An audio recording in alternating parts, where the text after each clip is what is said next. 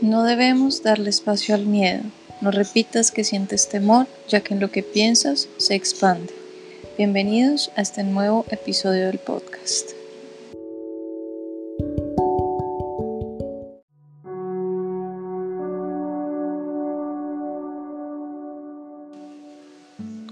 El miedo debilita nuestro sistema inmune porque le da acceso al sentimiento de temor ante lo desconocido y eso lo llena de poder. Ten dudas, pregúntate acerca de las cosas que te preocupan, pero no te enfoques en eso porque será atraído y absorbe información innecesaria. El 10% de nuestra vida es lo que nos pasa y el 90% restante es cómo reaccionamos ante las situaciones que nos suceden.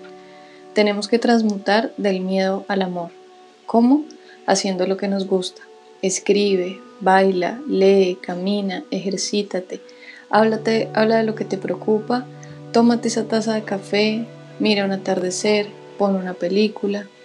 Son sentimientos de amor, la empatía, la compasión, la ayuda, el apoyo, la unión, la conexión con nosotros mismos. Y son sentimientos del miedo, la ansiedad, la angustia, el enojo, la desconexión, la culpa, el pánico o el odio.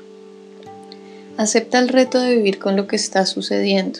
No pelees contra la pandemia ni contra la situación Reconócelo y trabaja en ti y en tu crecimiento espiritual. No es lo que está pasando afuera lo que debemos mirar, es lo que sucede en nuestro interior. Recuerda que como es adentro es afuera, es un momento de introspección.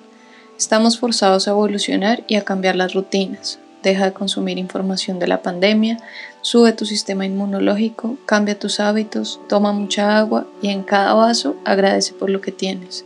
Recuerda que la gratitud es un sentimiento muy poderoso.